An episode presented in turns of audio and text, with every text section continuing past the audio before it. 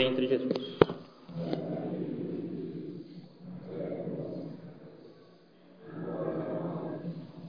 Nossa Senhora das Dores. Podem sentar, por favor. Em hoje, oitava de Natal e festa da circuncisão de Nosso Senhor, missa cantada às nove e meia e missa rezada às dezessete horas. Também, ao final das missas hoje, haverá bênção dos objetos após a missa na sala de catequese aqui ao lado. Bem, prezados nessa oitava, nessa conclusão dessa oitava de Natal, nós vemos a, a, a descida do Verbo de Deus, da, da divindade, na, unida na, na, na, humanidade de Jesus Cristo. Nós vemos a consolidação da, da, da introdução de Deus nesse mundo. Deus conosco, Emmanuel, Deus conosco. Hoje, na oitava de Natal, nós vemos a, a consolidação disso daí. Jesus Cristo é circuncidado, ele recebe o nome de Jesus, de nosso Salvador. Agora, Jesus Cristo está plenamente colocado nesse mundo para começar a redenção das pessoas. Já começada na encarnação, no dia 25 de março, mas agora as coisas estão assim plenamente estabelecidas. E nós, bem, nós como católicos, nós cremos que a graça transforma as pessoas. Nós cremos que a graça cura a nossa natureza machucada pelo pecado original e que a graça faz de nós criaturas novas.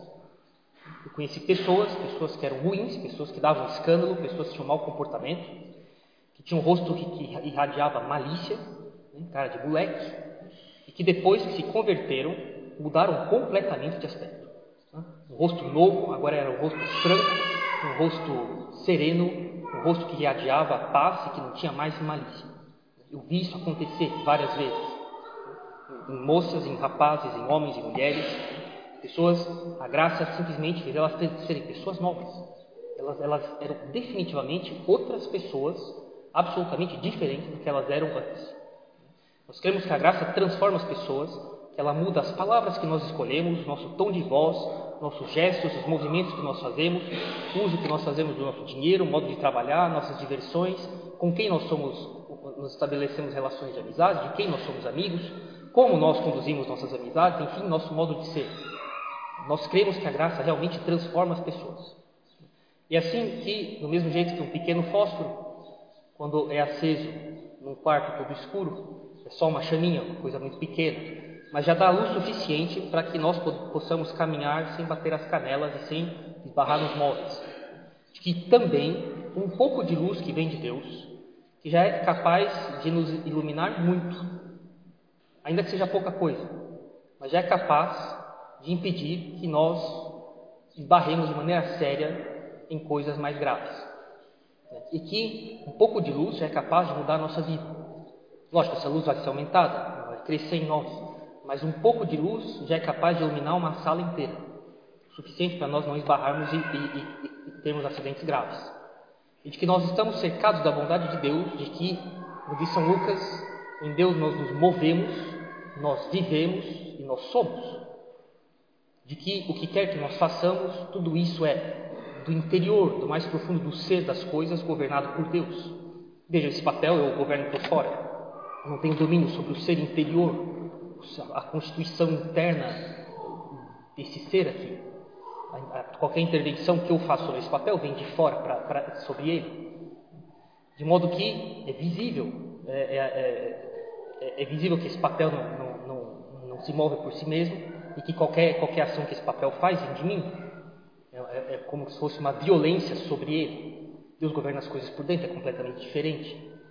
Por isso que as coisas parecem seguir um curso absolutamente normal, um curso absolutamente em que Deus parece que não age nas coisas, mas isso justamente é, é, indica o contrário, que Deus tem um tal domínio das coisas, um tal domínio do futuro, do comportamento mais fino das coisas, que não é necessário que ele faça nenhum movimento brusco, nenhum movimento impetuoso, nenhum ato catastrófico que, que, que cause uma, uma, uma, uma, perturbação na ordem natural das coisas, porque Deus governa a natureza das coisas, mas no mais íntimo, no mais delicado que, que se possa imaginar. Nós cremos que nós vivemos, nos movemos e somos em Deus. Lógico, Deus não constitui o ser das coisas, eles são realmente distintos de Deus, mas que Deus tem um total domínio das coisas, que não há nada por mais tênue que seja, que escape a providência e o governo de Deus. Nele nós nos movemos, nós vivemos e somos. Padre, o que é que eu devo fazer? Que tipo de profissão eu devo escolher? Devo casar ou não? Com essa pessoa ou não? Reflita, veja qual é o mais razoável. Faremos isso junto, auxiliados pela graça. Mas depois de tomada a escolha, nenhuma perturbação. Nossas escolhas estão totalmente mergulhadas em Deus, governadas pela onipotência de Deus, mas no mais íntimo do que há de mais fino do interior das nossas ações, nenhuma preocupação. Deus governa as nossas ações, elas não são, eh, elas não escapam da delicadeza e da fineza do domínio mais, mais íntimo que Deus tem das coisas. Estamos mergulhados em Deus, nele nós nos movemos, nós vivemos e somos em Deus. Nós cremos que Deus governa todas as coisas do jeito mais fino, mais profundo, mais perfeito que possa, ser imaginado. De que Ele cuida de nós com uma delicadeza absolutamente incomparável, pensando lá na frente já o que, que é isso que será melhor para nós. E conduz as coisas, mas com uma delicadeza total, sem, sem precisar tomar decisões bruscas e, e, e que perturbem a ordem das coisas na última hora, porque ele não percebeu que nós estávamos seguindo esse ou aquele caminho, não, é, justamente o contrário. Desde muito antes, Deus já começa a governar as nossas ações de maneira extremamente fina, discreta, delicada, para o nosso maior bem. Se fosse possível encontrar alguma comparação, muitos já, já compararam isso a, a uma mãe que entrega o seu filho para ser vacinado por um médico. E ela sabe que ela vai receber uma picada, que vai doer, que a criança vai chorar, mas que isso é para o maior bem da criança, para que ela não fique doente. E depois, e, e coisa curiosa, a criança vendo a sua mãe entregá-la para o médico para ser picada, assim que começa a doer, mas para quem é que ela se volta e de quem é que ela busca consolo e abraço depois de ter doído? Para a própria mãe que entregou ela para o médico. É isso que Deus espera de nós. Deus sabe que nós provavelmente iremos chorar e, reclamar das, das, das, coisas que, que para nós, nossa estreiteza de visão, nos faz mal. Mas Deus permite essas coisas. Ele, ele, ele às vezes quer, inclusive, essas coisas que Deus não quer o pecado. Deus pode querer uma série de outras coisas, menos o pecado, para a condução do melhor modo possível para o maior bem das almas.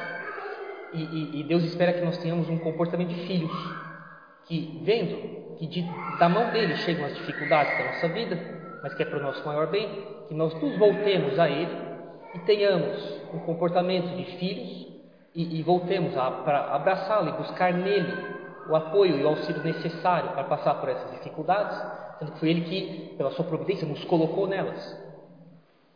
Essa é a conduta que ele espera de nós, de filhos. E que nós usemos então as coisas com uma total determinação de sermos o mais perfeito possível. Seja perfeito como o nosso Pai Celeste é perfeito, isso aqui é uma obrigação nossa. O que não for feito nessa vida será compensado no purgatório. E que nós não façamos esforços esperando que dos meus esforços tenham que vir, tenha, deva vir algum resultado, senão eu fico indignado, desanimado. Isso aqui é um modo errado de ver as coisas.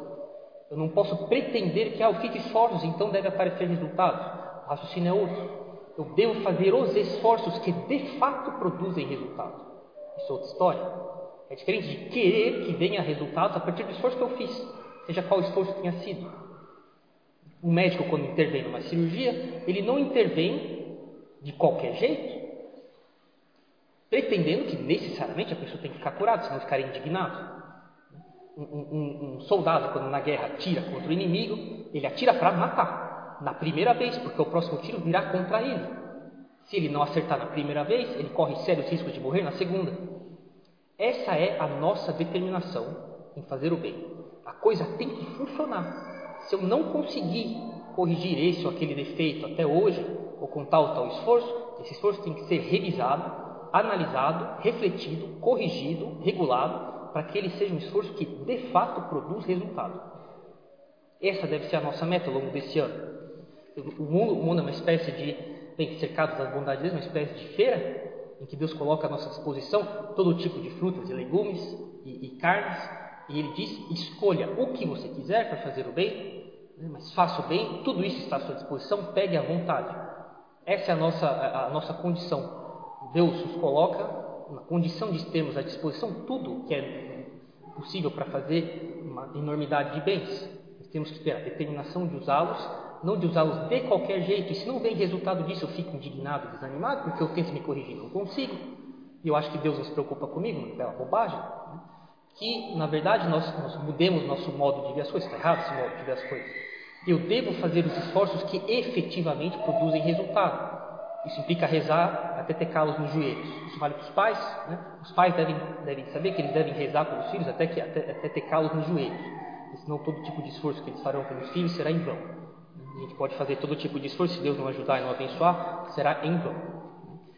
Fazer esforços de fato eficazes, efetivos, inclui aí rezar e rezar e rezar até arrancar de Deus as graças que precisamos. São João Bosco falava que rezar, a oração, faz violência no coração de Deus e arranca de fato de Deus o que quer que seja necessário.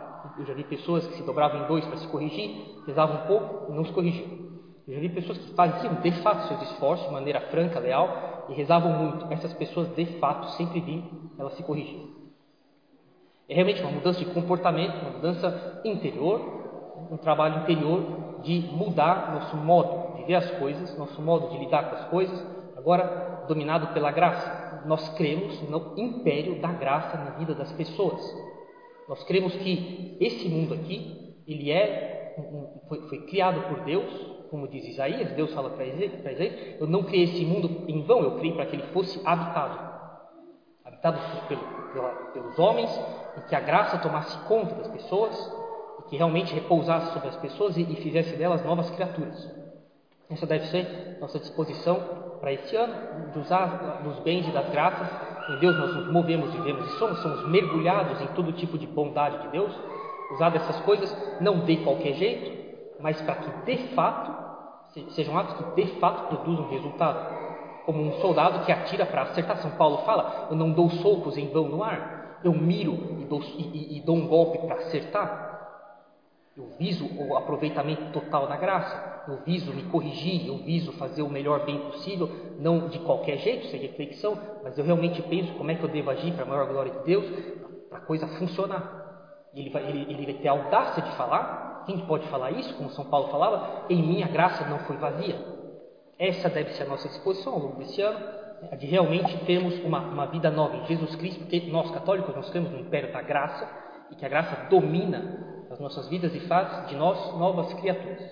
Em nome do Pai, do Filho e do Espírito Santo. Amém.